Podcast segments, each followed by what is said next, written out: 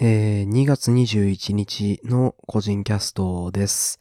えー今日もさらっと始めていきたいと思います。今日は話題がちょっと数がありますね。えー一つ目がですね、あの、見かけてよかったなっていうブログを紹介したいんですけど、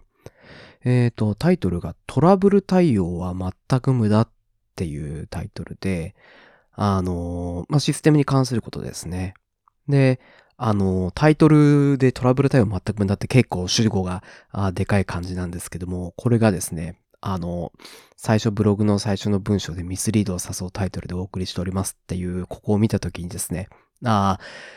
炎上対策しっかりしてんなっていうのを、えーちょっと感じました。ああ、ちょっと話はずれる。いきなり話ずれるんですけど、あの、他で聞いてるポッドキャストで、あの、余命 FM っていう、あの、界隈では、あの名前がよく聞く、コニファーさんっていう人が、あの、多分奥さんなのかな？一緒に、えーやってるポッドキャストの中で、あの、炎上するかもしれないブログを炎上させない方法として、あの、冒頭付近で突っ込まれるであろうことをあえて自分でこう言われると思うんですけどっていうふうに言及しておくと、えー炎上しないっていう、こう、テクみたいなものをですね、えー言っていて、まあでもただそれをブログに書くと、あの、またそれで炎上する可能性があるので、ポッドキャストで言うみたいなことをですね、言ってて、おまさに嫁 FM, FM で言ってた炎上防止をやってて、あの、よく整ったブログだなというふうに思いました。まあそれは、あの、さておいてですね。えっと、まあ、内容として、あの、まずは冒頭部分で、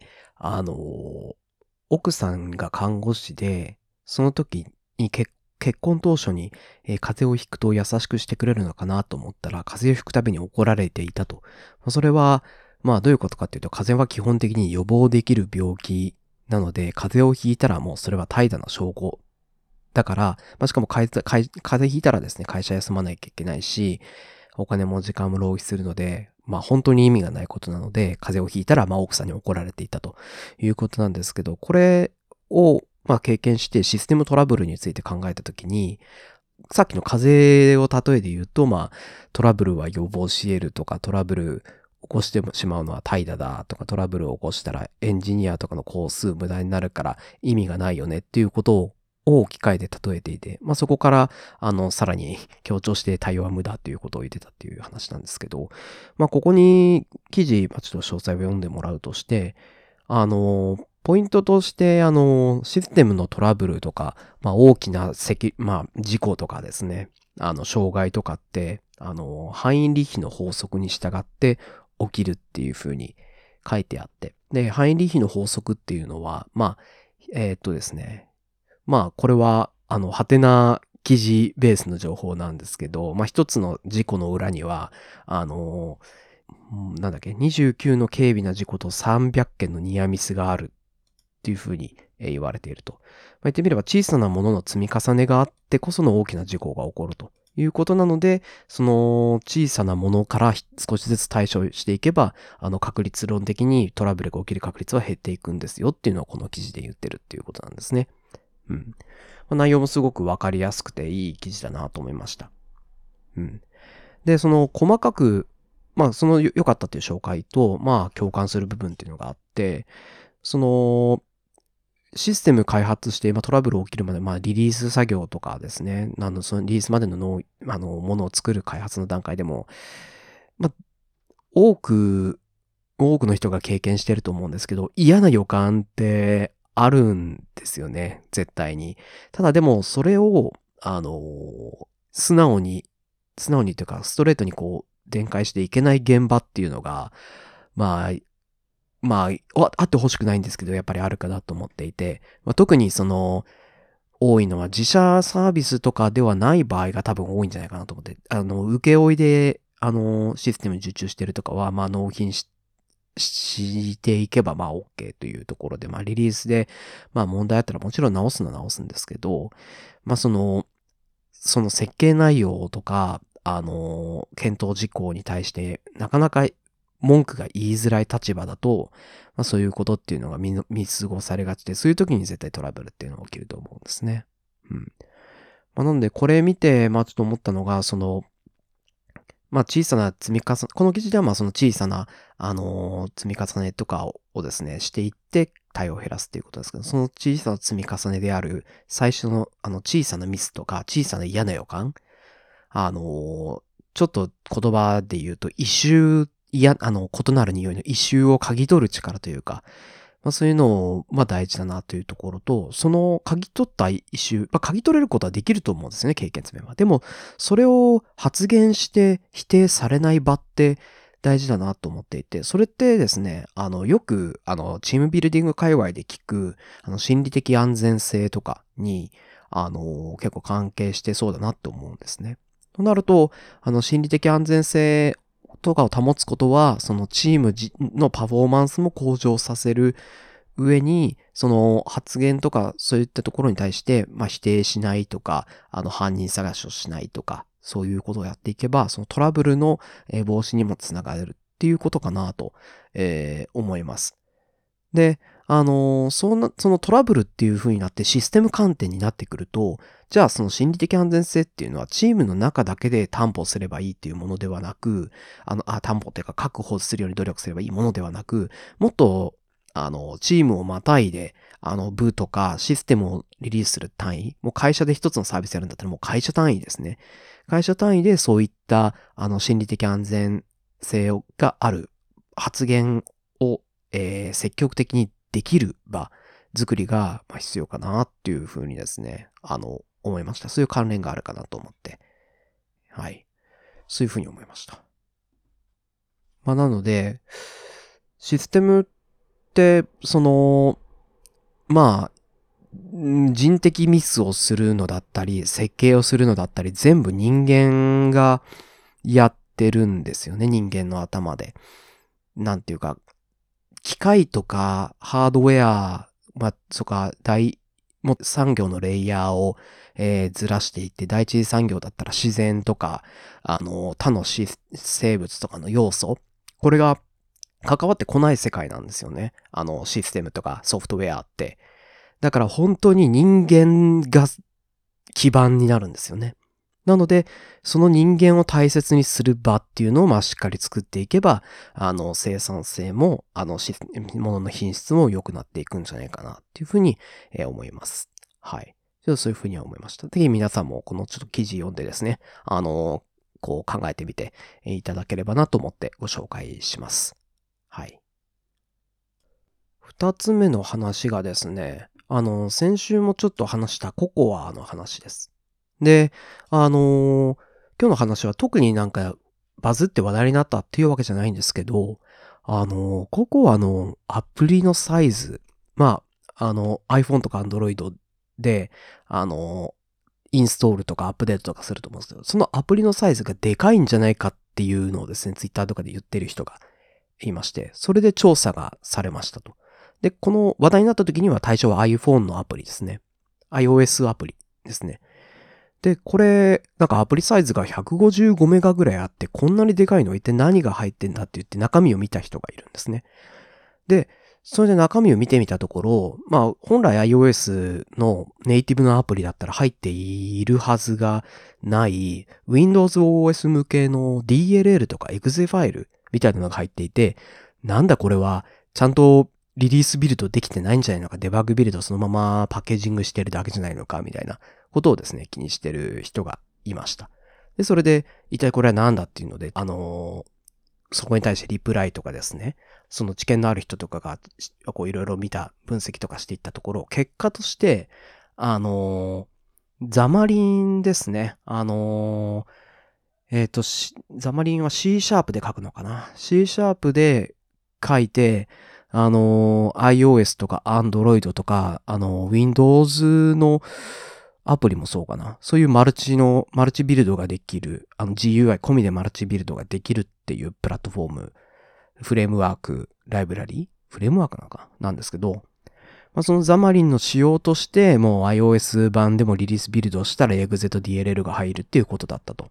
で、それに加えて、あの、フォントファイルですね。あの、 Noto Sansって言ってたかな。その Noto Sansのファイルもいくつかでかいのが入っていて、それらを除いたらだいたい30メガぐらいになるはずだっていう見込みで、まあ、それで150メガの内訳が分かったということなんですね。結果的には、その150メガなんだこれでかいぞっていうのは、別にそのリリースビルドのところの問題ではなく仕様だったと。 Xamarin の仕様とフォントの最適化、あの使用するフォントだけ、あの、 tree shaking するみたいな、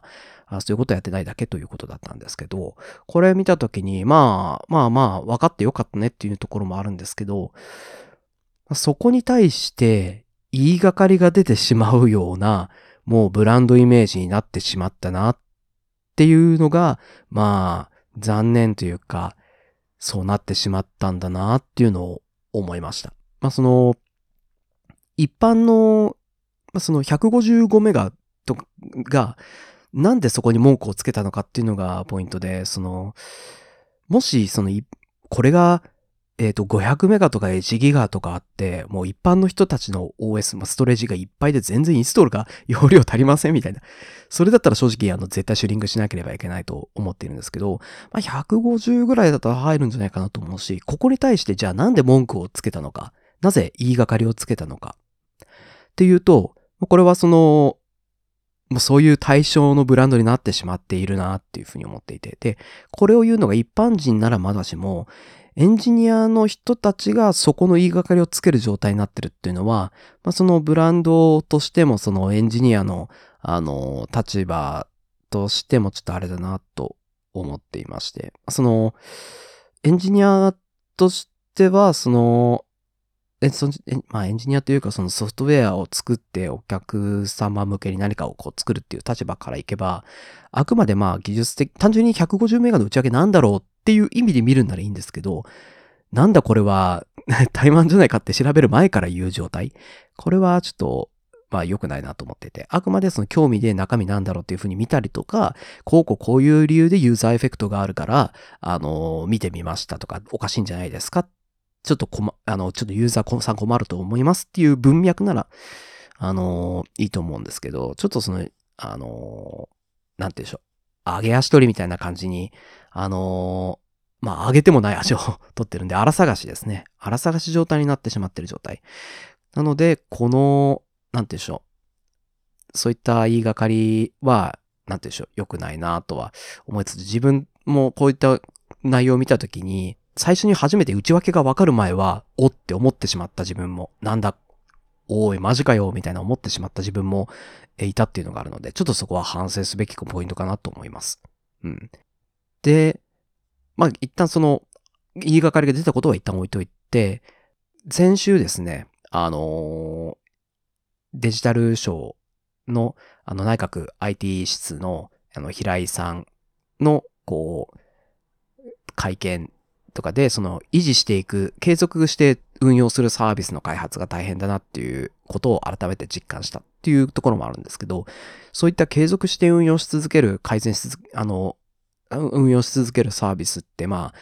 改善とかっていう、その、テクニカルとか、その、工数と、リソースという意味でもまあ大変なんですけど、一回崩れてしまったブランドイメージっていうのもなかなか立て直すことができないという意味でも大変かなと思いました。特にこんな国が主導するものがブランド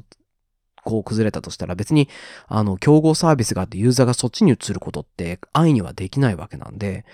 そこのブランドイメージを崩してしまったのは正直技術が追従できていなかった以上にもしかしたら大きな問題なんじゃないかなっていうのはあの思いました。ここで例えばあの今後、今後改善こうやるためにエンジニアとか入れてとか、もっと技術レビューとかやってとか言って、いいものが出てきたとしても、もうこのココアのアプリっていうのはそういうブランドイメージになってしまって、一般の人とかエンジニアのこう、一部のその、一部の領域、一部のその認識方法を持っているエンジニアにとっては、もうそういう対象でしかなくなってしまう。それは、なんていうか、文化的には損失なんじゃないかなと思うし、うん、国の運営としても良くないんじゃないかなと思いますね。うん。まあ、なので、もしかしたらなんですけど、あの、今回のココアのアプリ、例えば、あの、一気に手こ入れてして、体制を見直しました。アプリも一新しました。直しましたっていったタイミングで、例えば、その、もう、見た目とかですね、単純にアイコンを変えるとか、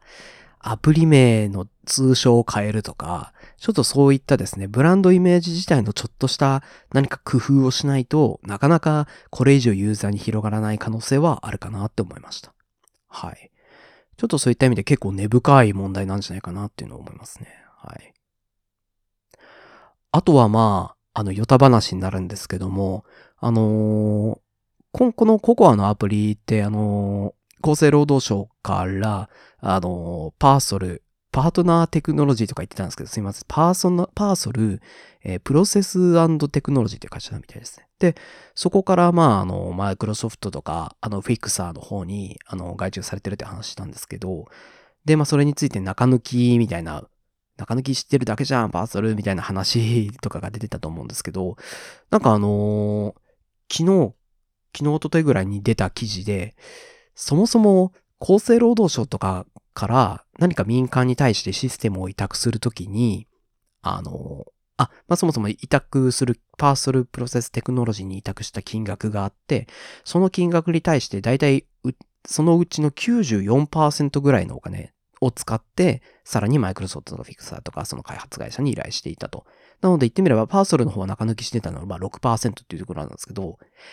そもそもなんか労働、厚生労働省のとかの決まりで、あの、二次受け以降、孫外注というか、それは半分以下にしなければいけないっていう決まりがあったみたいなんですね。なのでそもそも中抜き6%しかしていないというかそもそも以前に50%以上をあの中抜きというかパーソルとかが自分たちお金をもらってその人たちで責任持ってやりなさいっていう決まりが、えー、あったっていうのを聞いてあのなんていうか図工というか中抜きどころの騒ぎじゃねえぞって思いましたね。そういう提案を持ちかける、あのー、パーソルもそうですし、それを受け入れ、なんか交渉はしたっていう、交渉とか了承は得たっていうふうになんかパーソル側は言ってるみたいで、まあその、それを、その了承を得たっていう以前に、その交渉を持ちかけたパーソル、まあどっちか言ったかわかん、まあパーソル側だと思うんですけど、そういった側もそうだし、それを受け入れた側もそうなんですよね。あの、一体何のためにその孫受けを半分以下にしろって決まりがなぜ、えー、作られたか。そこについて誰も考えていないし、それも結局無視されてっていうのがもう、なんて言うんでしょうね。いやー、いい話ですね。なんていうか、あの、牛丼、いや、吉野家の牛丼ね、もうね、あれかとあれかとみたいな、あのもうそう、そのコピペが頭の中に浮かんでですね。いやー、いい話だなーっていうふうに、え感じましたね。図工っていう感じですね。はい。まあ、そういう、あの、ずっこけ話もあったんですけど、まあ、ここは どうなっていくんだろうなっていうのは気になりますね。まあ、とりあえず、私 Android なんで、とりあえず Android で動くようにしてほしいなっていうのは、あの、自分の安全のためなんで、あの、アインストールは別にしてないんですけど、うん。まあ、そこ今後どうなるか注目ですね。はい。最後の話題でですね、あの、これ大した話じゃないんですけど、あの、私、ツイッターで、あの、一つつぶやきをしたときに、ちょっと普段よりも少しだけ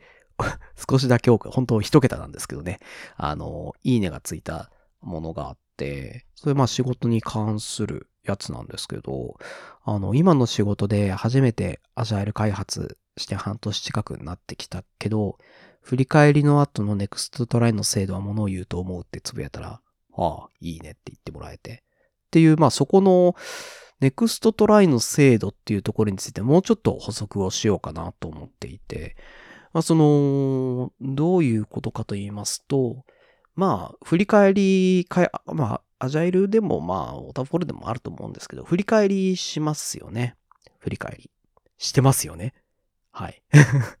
はい。で、まあ、うちだと、例えば KPT と、まあ結構手を変え品を変えやっててですね、前、私入社した時は KPT やってたんですけど、最近はあの、セールボートっていう、あの、振り返りのやり方をやってて、まあ、えー、そう、うちの今やってるのは、あの、追い風って言って、その、今の自分の、これまでの、今の自分たちの仕事を後押ししてくれる要素は何かなっていうのを振り返る。で、えー、次にアンカー。あの、あセールボートって、まあ、あの、反、反戦ですね。あの、ヨットみたいな感じかな。うん。で、アンカーって言って、今自分たちが作業する上で、あの、足かせになっているものとか何かないですかっていうのを確認する、えー、アンカー。で、あとはアイスバーグって言って、その、その先に、遠くに、今目の前で何か足が詰まってるわけじゃないけど、遠くに何か怪しいものが見えるぞとか、もしかしたら氷山として海の底にでっかいものがあるかもしれないぞっていうのなんかないですかねっていうのを見るアイスバーグっていう。まあその3つの観点で振り返り今やってるんですけど。で、まあセイルボートって言葉自体ググってみると、まあ3つだけじゃなくて色々あるみたいで、例えばそのチームのあの行き先として、あのアイランドっていう風にこう定義したり、サンシャインっていう風に定義したり、あとはその自分たちのセールボートのボー、ボートって名前かな？うん。そのボートの状態とかについて、えー見たりとか、まあいろいろ、あの言葉とか観点とかは変わりつついろいろあるんです。まあそれは一旦方式は置いといて、まあ、そこからやる、そこからですね、KPT でもそうなんですけど、何かまあ問題とか懸念事項を言いますよね、誰かが。言って、それに対して次のトライ考えると思うんですね。まあ、トライ考えるときに、私、その、まあ、今の現場でもたまにチラッとこうあったり、まあ前職、前、これまでに勤めたところで KPT とかやった時にも、たまにちょっと出た、出ることもあるんですけど、あの、問題に対して安易にトライを決める。例えば、なんでしょうね。プロダクトに対してまあいろいろか、まあ、の拡張、機能拡張とか、あの、リファクターとかすると思うんですけど、過去のあの、作られた資産の機能のうち仕様がわからないとか、あの、その過去の資産ができた経緯がわかんないみたいなことが、それで作業がちょっと遅くなりますっていうのが、例えば問題とかで上がったりすると思うんですけど、それに対して、あの、トライとして、えじゃあ、なんかナレッジ残しましょう。みたいなことを安易に言って、それがそのままトライとして残って、次の週とかに見た時にも、ナレッジ残せてますかって、え、いや、ど、どう残すのか、うーんとかなったりとか。で、それでトライに上がったものっていうのが、次の週も、まあこれできてるかまあわかんないし、まあ残しとくか。次の週も、まあこれわかんないし、残しとくかって言って、ずっとトライに残り続けるやつとか、あの、あると思うんですね。これが正直問題かなと思っていて、まあ、トライの精度っていうのはどういうことかっていうので言うと、あの、トライってまあ何かしらアクションですよね。少なくとも何かしらアクションの形に起こすのは、まあ、まず、それが大前提ですね。具体的なアクション。で、そのトライを考える上でもうちょっと掘り下げがいると思っていて、それが、まず、えっ、と、もう今後英語を続けていくトライか、ということだったり、あの、一過性の一度やれば OK のトライっていうのもあると思うんですね。で、まあ、一度、あとはですね、そのトライがどうやったら完了するか。あの、トライが別にずっとトライに残り続けても、まあ、言ってみれば、あのー、1年とかで終わるプロジェクトって決まってれば、1年後にはもうプロジェクト終了するんでなくなるんですけど、あの、自分たちのサービス作ってると、言ってみれば無制限なわけじゃないですか。そうなると、ずっと生き続けますよね。永遠にトライが増え続けることになっちゃうんで、必ずリストのどこかから消さなきゃいけないんですよね、トライはね。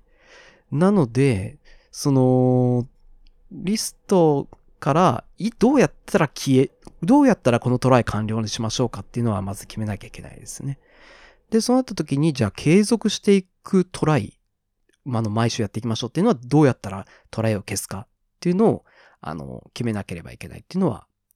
あの、あると思います。例えば、あの、できてるのが2、3週間続いたら消しましょうねとか。それによって、その、あの、プロジェクトのメンバーが気にするべきことが、あの、膨大に増え続けていかなくて、まあ、日々のことにも、も、あの、フォーカスできる。変なところに意識が、あの、気にしなくてよくなる。そういったところが、えー、有効になると思います。それに、あとはそのトライ、まあ、どうやったらトライが完了するかっていうのは、その、え完了基準っていうのもあると思うんですけど、じゃあその完了基準が、まあ、何回かやったら終わりましょうねって言っても、その何回かやったトライって結局、このトライって何のためのもんだったっけっていうのも、実はたまに見えなくなることがあって、あのー、振り返りでトライ見ると、このトライって、なん、なんだっけ？みたいなことって、あの、あると思うんですけど、あれ、このトライってなんで出たんだっけ？みたいなこと。なので、トライやるときには、その、完了としては、その、アクションやったかどうかだけじゃなくて、そもそもトライが、このトライをやろうと思った元々の問題とか目的が解消されたかどうかっていうのが一番ポイントなんですけど、これたまに抜け落ちることがあると思っていて、そこもやらなきゃいけないと思うんですね。で、それがないとアクションをやったとしても、それは再発するんですね。うん。トライをやることは、その次の再発を防がなきゃいけなくて、まあそのためにトライっていうのをやると思うんですけど、これってその、最初に話した話題の二つ。まず一つが、あの、トラブル対応が無駄っていうところの、あの、記事の話ですね、ブログ記事。この時って、その、一回起きたトラブル、この、その記事の人も言ってるんですけど、一回起きたトラブルはもう次に絶対起こさないようにする。そのために、まあ、あの、トラブル振り返って細かいところ改善していったりするんですけど、ネクスト、あの、振り返りのトライもそうだなと思っていて、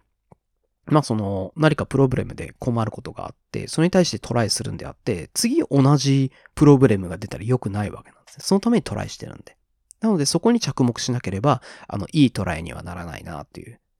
そういうふうに思いますね。うん。で、これはあの、あのさっきのココアの アプリの、あの最、その厚生労働省でとかで決まっているその採択先が2分の1以下にしましょうねっていうのも、これもトライのはずだったんですよね。あの、原則2分の1以下にしましょうっていうのは、なんか正式な文章を見たわけじゃないんですけど、まあ、その、どんどんどんどん孫に渡すと、そもそも一時受けの人たち、そもそも依頼した人たちが責任持って管理しないし、その発注側である厚生労働省からのメモ、監督も遠くなるし、っていうのでそれをやめましょうっていうために、そのいいものをやるための次、次どうやったらいいものができるか。そのために、その孫受け以降を半分、二分の一以下にしましょうねって決めたのに、その通りに、そのトライも守れてないし、そもそもそのトライの意味さえも着目できてない。これはまさに、あのー、その、どちらの話も、あの、ネクストトライをいかに作るか、そのネクストトライの目的とか、どうやったらこのトライが意味をなすのか、それを続けていく必要があるのかとか。まあ、そういう意味で、まあその、うん、正直結果的になんですけどね、あの、三つ、今日この話しようかなと思って並べてみて、あの、いろいろ見ていったら、まあ、これって全部ネクストトライの制度だよなって思って改めてちょっとこういう話をしてるんですけど、うん。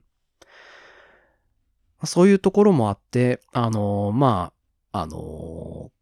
最後の話もですね、あの、これまでのポッドキャストみたいに、あの、熱が入るとオタク口調になるっていうところで早口になってしまいましたけど、まあ、ネクストトライの精度って言ってたのは、まあ、その時は、あの、つぶやいた時には、その、仕事の中で、ああ、たまにこうなんかあったんですね。その、このトライってなんだっけっていう会話があったので、ああ、ネクストトライの精度大事だなっていうふうに思ったけども、まあこういう実際に、あの世間で起きている問題とか、それも結構そのネクストトライの精度がものを言ってくるなっていうふうに改めてやって、おおお俺いいこと言ってんなっていうのをですね、あの、思い返してました。はい。皆さんもその、普段の仕事もそうですし、ニュースとか見て、まあ、IT とかね、あの、アンテナある人だったら、あの、セキュリティ事故とか、あの、障害とか、あの、目にすると思うんですけど、うん。そういった時に、あのー、一体何を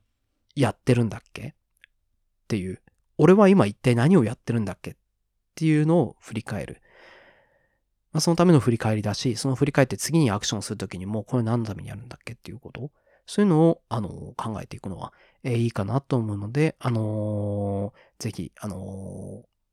何か、あの自分の意見というかですね、その自分の意見をこう考えて、見ていただければなと思っております。はい。うん、まとめきれないですけど、まあそんな感じの話です。はい。やばいですね。今日真面目な話しかしてないですね。うん。まあまあこういう回があってもいいと思います。はい。はい。というわけで、えー、今週はこのぐらいです。えー、っと、あの、何かあの、フィードバックとかですね、あの、ご意見とか、あのー、なんか話してほしいこととかでもね、あの、ありましたら、あのー、ハッシュタグ個人キャストで、えー、ツイートしていただけると、えー、とても嬉しいです。はい。とりあえず今日はここまでです。聞いていただいてありがとうございました。それでは。